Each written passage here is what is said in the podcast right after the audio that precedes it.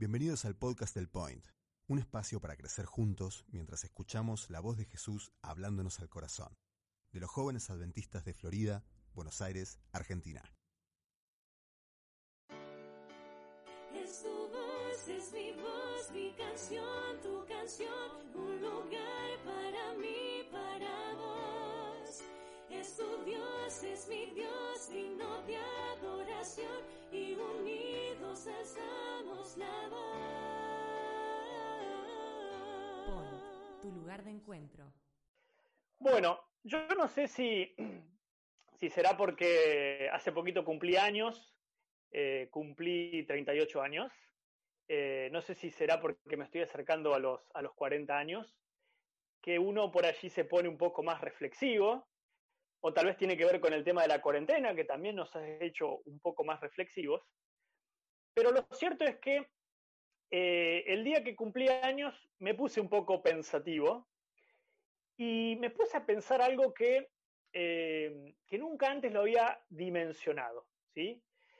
Y esto que me puse a pensar es lo siguiente. Yo creo que eh, todos los hijos de Dios tenemos el deseo profundo de que Cristo venga en esta generación.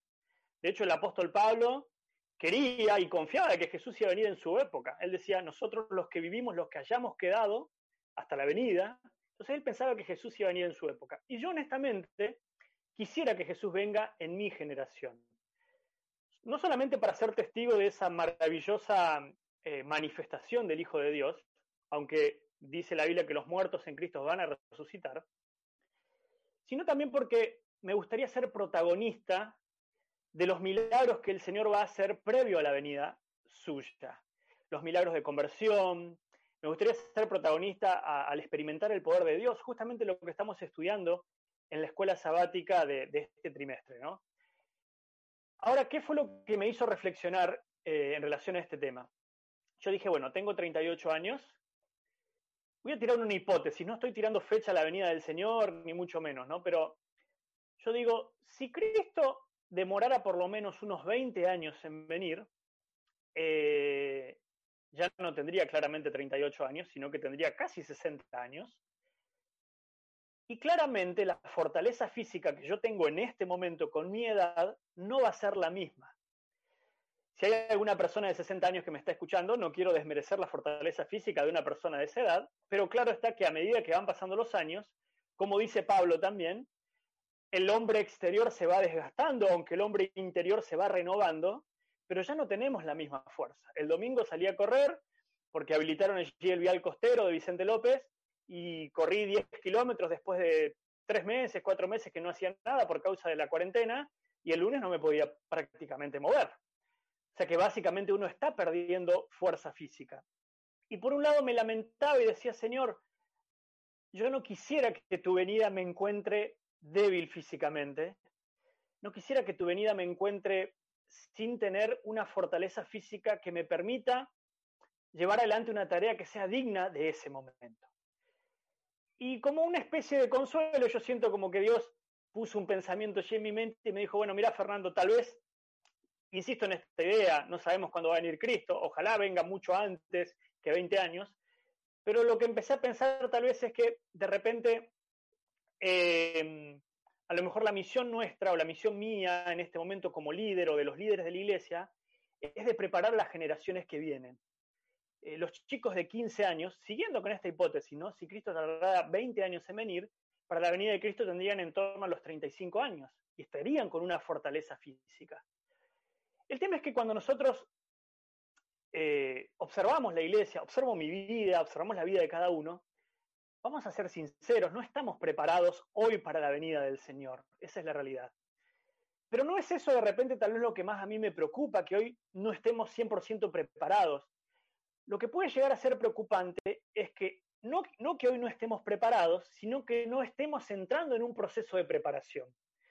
Yo suelo citar muchas veces eh, mi, mi, experiencia habiendo corrido los 42 kilómetros. Fueron tres años de preparación, yo digo, porque fueron tres años previos antes de llegar a la carrera, pero fueron tres meses específicos de preparación para esa carrera.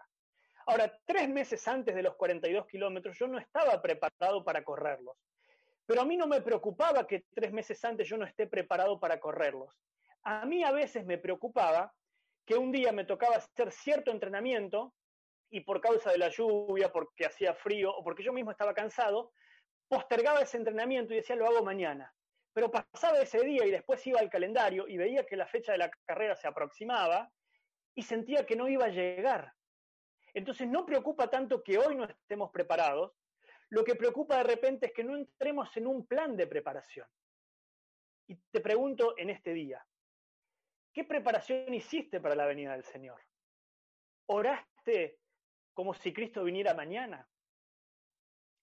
¿Leíste la Biblia como si Cristo viniera eh, dentro de una semana? ¿Cambiaría tu actitud si supieras que Cristo viniera dentro de diez días? Yo creo que ahí radica el problema.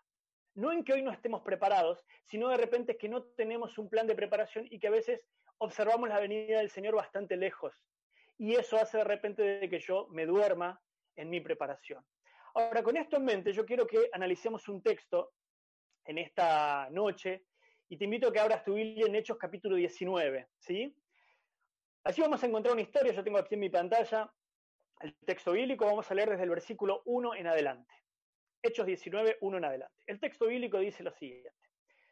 Aconteció que entre tanto que Apolos estaba en Corintio, Pablo, después de recorrer las regiones superiores, vino a Éfeso y hallando a ciertos discípulos, ¿sí? Les dijo, ¿recibisteis el Espíritu Santo cuando creísteis? Y ellos le dijeron, ni siquiera hemos oído si hay Espíritu Santo.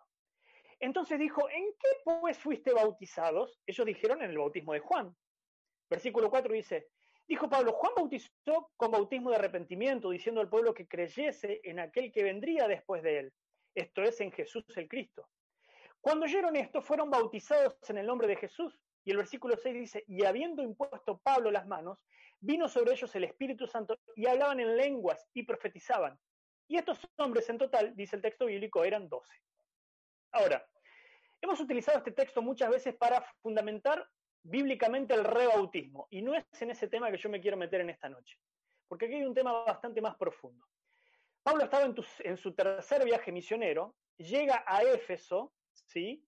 Éfeso era una ciudad grande, era una ciudad muy pagana, era una ciudad donde se encontraba el templo de Artemisa, la diosa griega, conocida por los romanos como Diana, de ese templo ya no queda absolutamente nada, quedan algunas columnas allí muy prácticamente perdidas, pero era un templo muy grande, dicen algunos estudiadores que era más grande que lo que es hoy el Partenón, ¿sí? de Grecia.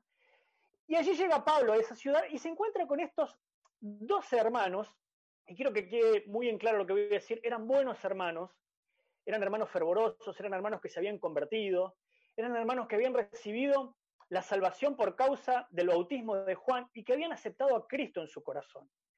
Ahora, el texto bíblico no nos dice demasiado, sí dice que de repente empezaron a establecer, eh, a entablar allí un diálogo con Pablo.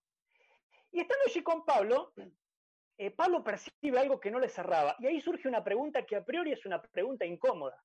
Porque Pablo le pregunta, muchachos, les quiero decir algo. ¿Ustedes recibieron el Espíritu Santo cuando fueron bautizados. Y es interesante porque ellos eh, responden, ni siquiera hemos oído hablar del Espíritu Santo. Ahora, ¿por qué Pablo hace esta pregunta? Hace esta pregunta Pablo porque evidentemente observó a estos hermanos que eran muy sinceros, que eran estudiosos, que habían aceptado a Cristo, pero les faltaba algo. Y aquí yo quiero destacar eh, un aspecto importante. Hay muchas cosas que se pueden imitar en la vida, pero vos no podés imitar la presencia del Espíritu Santo en tu vida. Cuando vos tenés el Espíritu Santo en tu vida, se nota. Y cuando no tenés el Espíritu Santo en tu vida, también se nota. Fíjate que el libro de Hechos en el capítulo 4 dice que cuando Pedro y Juan son llevados a declarar ante el concilio, el capítulo 4, el versículo 8 dice que entonces Pedro, lleno del Espíritu Santo, y empieza a dar su defensa, ellos habían sanado a aquel paralítico que estaba en el templo La Hermosa y fueron llamados a declarar por qué habían hecho eso. Pero en el versículo 13 dice que viendo el denuedo, viendo el énfasis, la fuerza que ellos tenían, de Pedro y de Juan, y sabiendo que eran hombres de, del vulgo, sin letra, eran hombres sin educación, fíjense esta palabra que interesante, se maravillaban al ver y al reconocer que habían estado con Jesús. Entonces, estar tiempo con Jesús, pasar tiempo con Jesús, es recibir el Espíritu Santo. Y aquí tenemos un Pedro totalmente diferente, porque tenemos un Pedro antes del Pentecostés, que era un Pedro cobarde, que era un Pedro orgulloso, que era un Pedro que se creía más grande y más importante que el resto de los discípulos. Y tenemos un Pedro y un Juan también aquí, poderosos, valientes, que van a predicar que no les importa si los castigan, si los meten en la cárcel, aún si los matan, y finalmente terminó siendo el fin de ellos. ¿sí? Ahora, estos discípulos eran sinceros, pero no habían recibido el bautismo del Espíritu Santo. Les faltaba un elemento fundamental. Y yo quiero hacer una comparación con nuestra iglesia actual y voy a hablar con total respeto. Y estoy convencido de que la iglesia adventista es el pueblo de Dios. Y creo que muchas veces a nosotros, muchos amigos nuestros, nos ven a nosotros como los adventistas como buena gente. Nos ven como buena gente. Ah, sí, los adventistas, qué buena gente que son. Cuento algo rapidito estoy en contacto con un grupo de, de compañeros de la infancia donde jugábamos en un equipo de fútbol y uno de ellos preguntó, ah, Fer, estás en Buenos Aires, ¿qué estás haciendo allá en Buenos Aires? Hacía mucho tiempo que no tenía contacto con ellos. Y le dije, no, dejé el fútbol, colgué los botines, agarré la Biblia y soy pastor y trabajo para la iglesia adventista el séptimo día. Y me dijo algo que me llenó de alegría por un lado, pero también me generó una cosita más porque me dijo, ah, adventistas. Conocí a dos caribeños que pasaron por casa un verano trayendo unos libros. Y él terminó diciendo, gente muy buena, gente muy agradable. Tengo contacto todavía con ellos. Ahora, así nos conoce la gente, como gente agradable, gente buena. Pero el detalle está en que no se nos reconozca solamente como gente buena, sino que además se nos tiene que reconocer por ser poderosos, por tener la presencia del Espíritu Santo en nuestra vida, por maravillarse porque se note en nosotros que pasamos tiempo con Cristo. Es el gran desafío que nosotros tenemos para esta época. Ahora, ¿dónde radica el problema? Si volvemos un poquito antes en Hechos capítulo 18, vamos a encontrar en el versículo 24 lo siguiente. Capítulo 18, versículo 24. Lee conmigo. Por esos días llegó a Éfeso un Alejandría que se se llamaba Apolos. Era elocuente y tenía un sólido conocimiento de las escrituras. Además había sido instruido en el camino del Señor y con espíritu fervoroso hablaba y enseñaba con precisión todo lo concerniente al Señor, pero solo conocía el bautismo de Juan. Y el versículo 26 dice, Apolos comenzó a hablar en la sinagoga sin ningún temor, pero cuando Priscila y Aquila lo oyeron, lo llamaron aparte y le expusieron con todo detalle el camino de Dios. Ahora, fíjate qué interesante.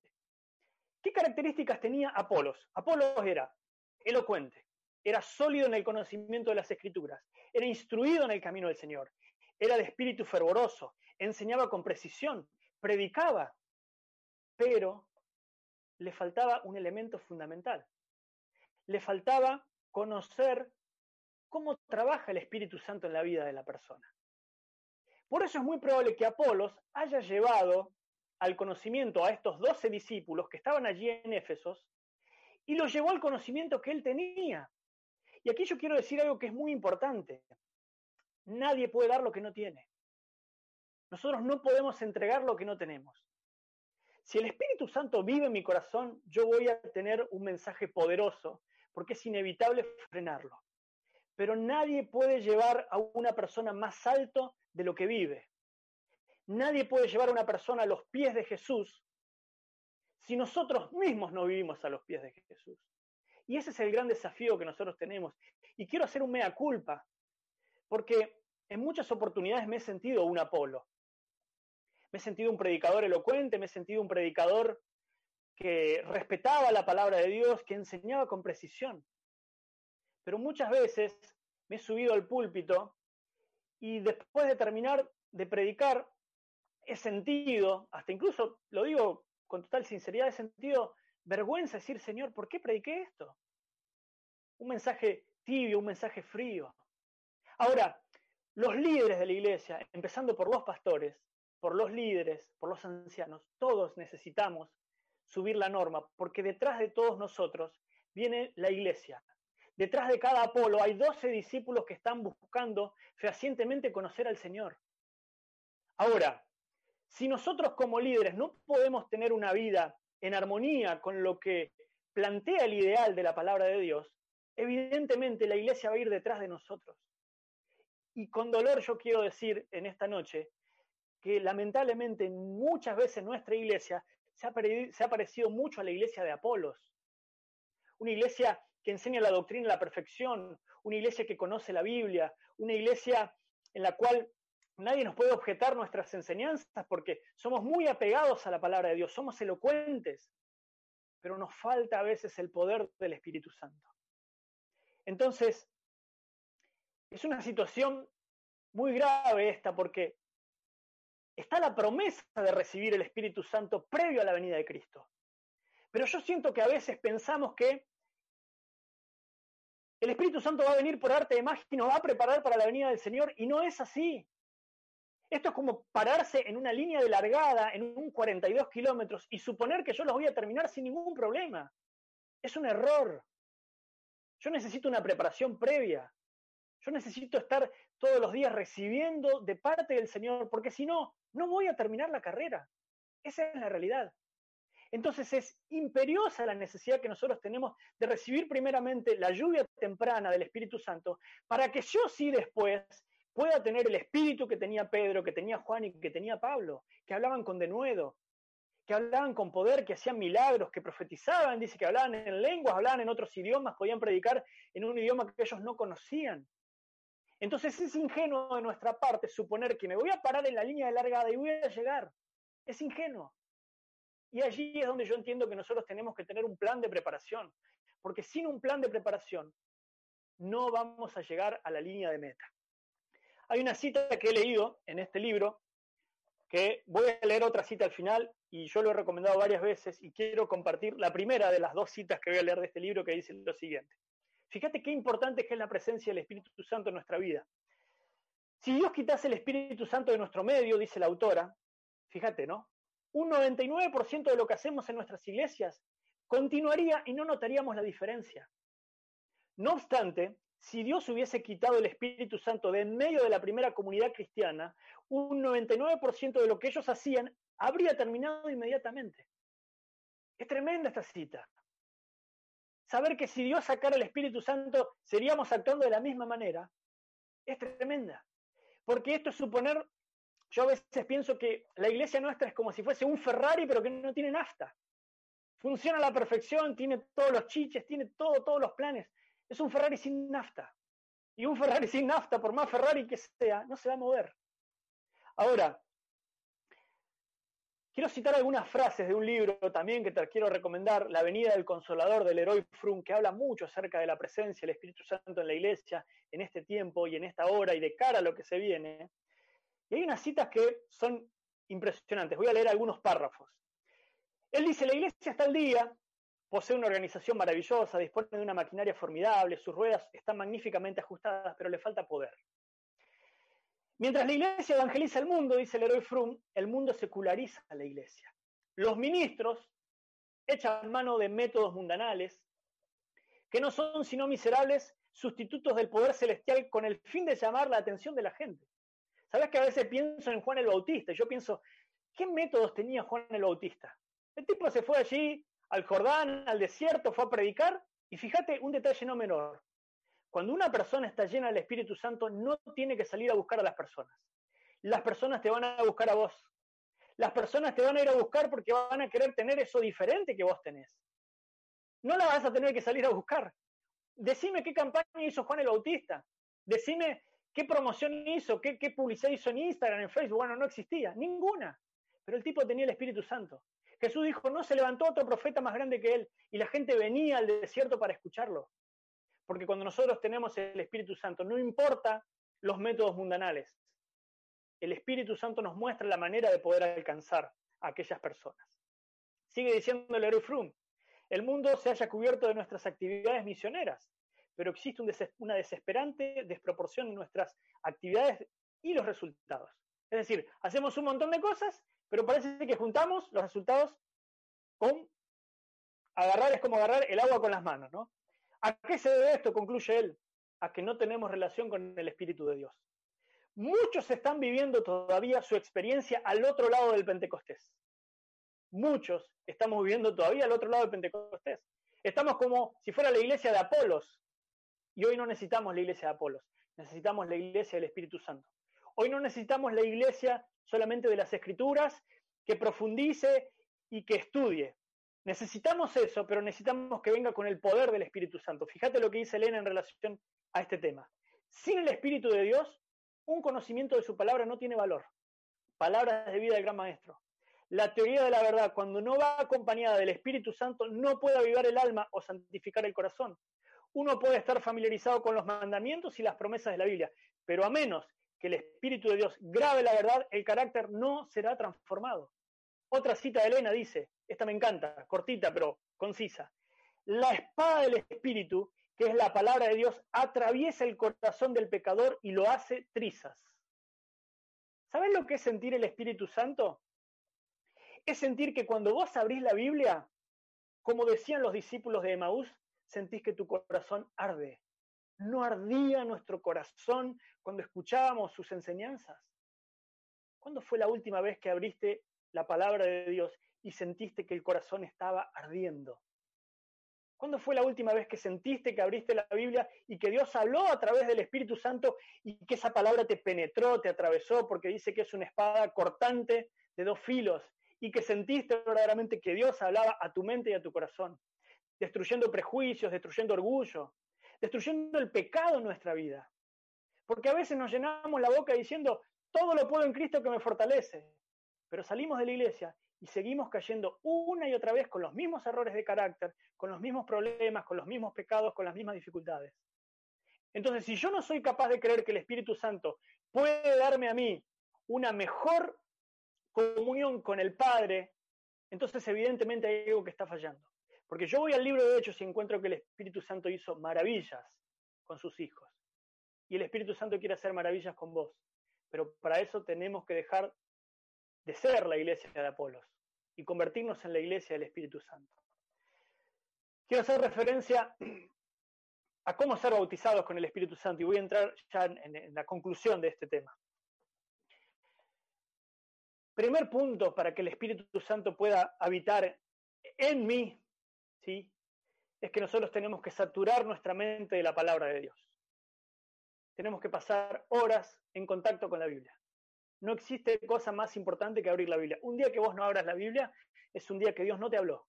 Es un día menos para la preparación para la venida del Señor. Tenemos que saturar nuestra mente de la palabra de Dios. Y cuando nosotros saturemos nuestra mente de la palabra de Dios, vendrá en nosotros también el deseo de qué? De buscar al Señor también a través de la oración.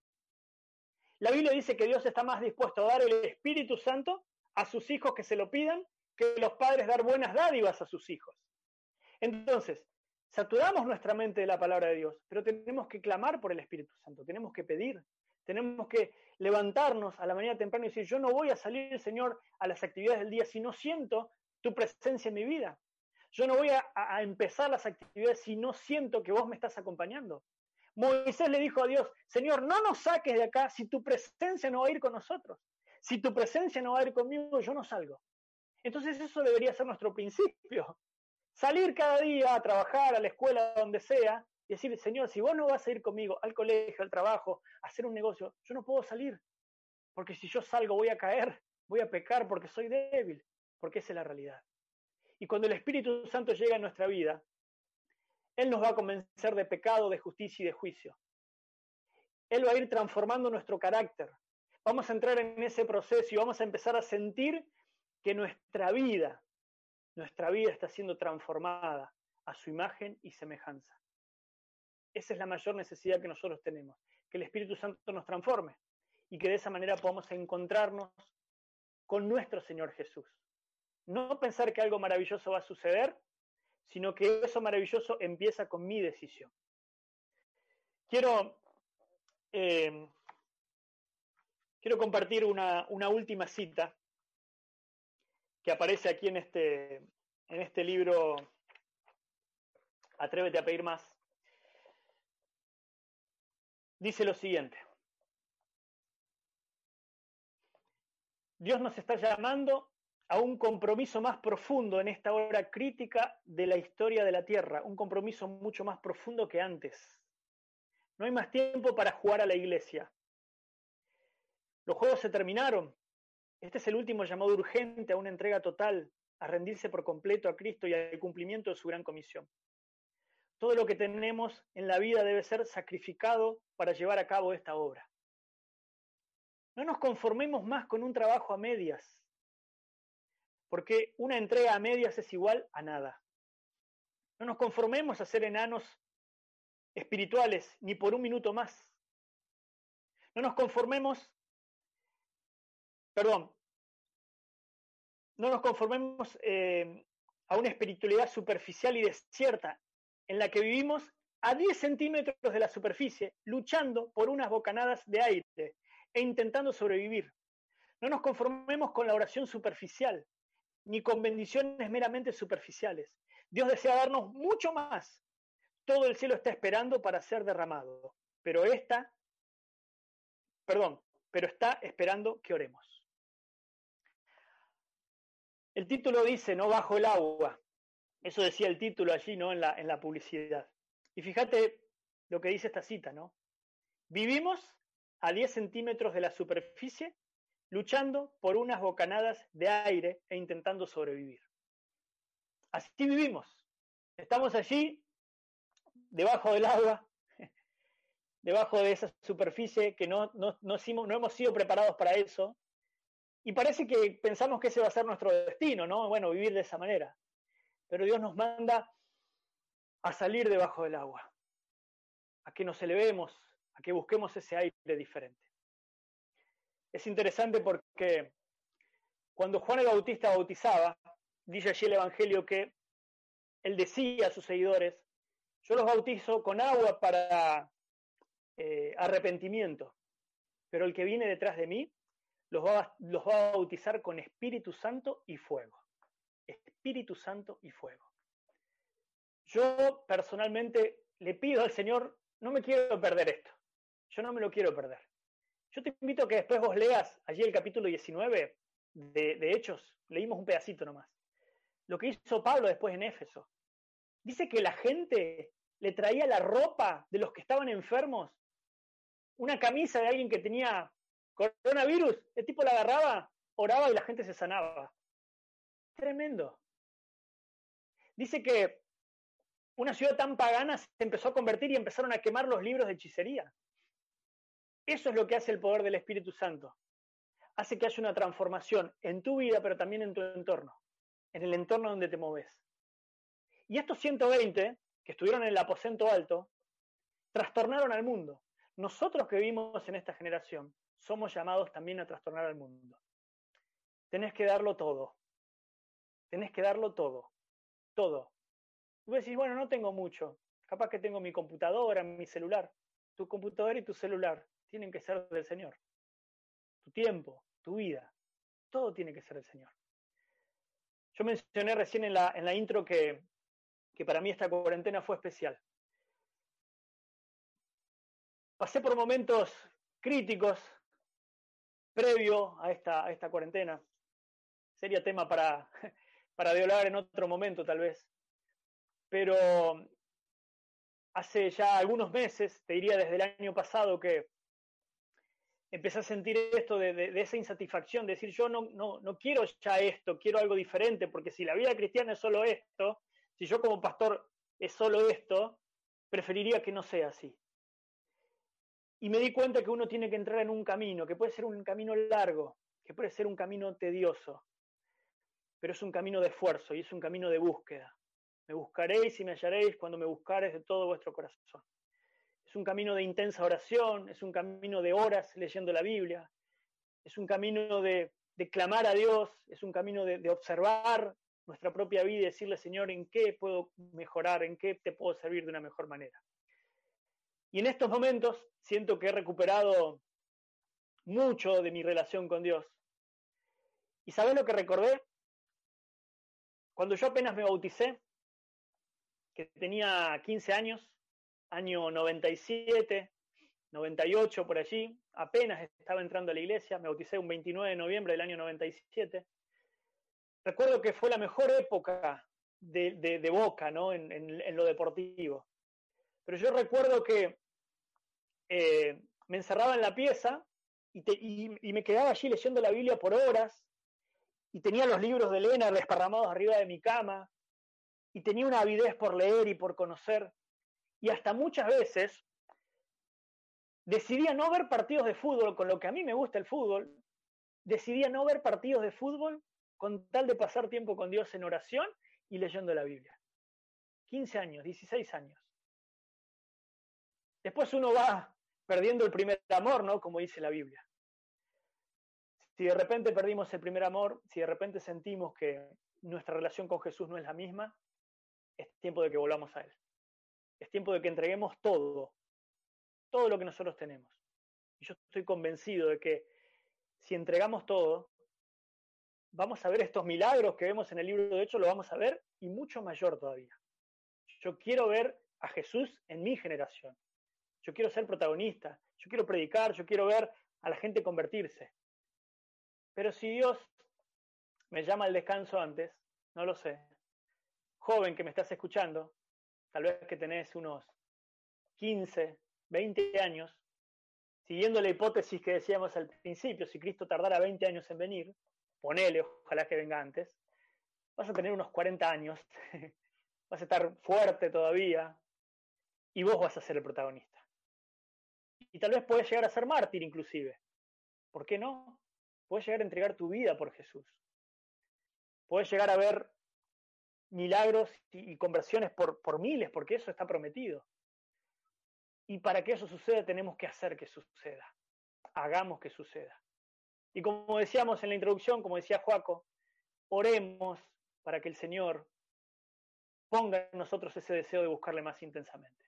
Yo quiero ver venir a Jesús en esta época. Yo quiero que Cristo se manifieste. Y quiero que sea una realidad en nuestra iglesia, en nuestra vida. Y que de la iglesia de Florida y de la iglesia adventista mundial se diga, son buena gente, pero además también están llenos del Espíritu Santo y se nota que pasan tiempo con Jesús. Eso es lo mejor que nos pueden decir. Es el piropo más lindo que te pueden decir. Se nota que esta persona pasa tiempo con Jesús. Te invito a que en el lugar donde estás inclines tu cabeza porque vamos a orar. Señor, gracias por conocerte. Gracias, Señor, por ser parte de tu pueblo, de tu iglesia, de esta iglesia que va a triunfar, de esta iglesia que, que va a ver venirte por segunda vez. Perdónanos, Señor, porque tal vez estamos siendo negligentes con esta preparación, pero tu Espíritu Santo está trabajando. Hay un despertar, Señor. Hay muchas personas que, que te estamos buscando más intensamente y queremos que nos muestres el camino. Queremos que nos convenza de que no existe cosa más importante en esta vida que encontrarnos con vos. Que es más importante que nuestro trabajo, que es más importante que, el estudio, que es más importante que nuestras vacaciones, que es más importante que cualquier cosa. Encontrarnos con vos lo, es la promesa más grande y lo más importante que tenemos. Por eso, Padre, llénanos de tu Espíritu Santo, bautízanos con tu Espíritu Santo y que en esa transformación podamos predicar con poder para que seamos muchos los que, estemos, los que estemos esperándote en tu segunda venida. Oramos en el nombre de Jesús. Amén, Señor.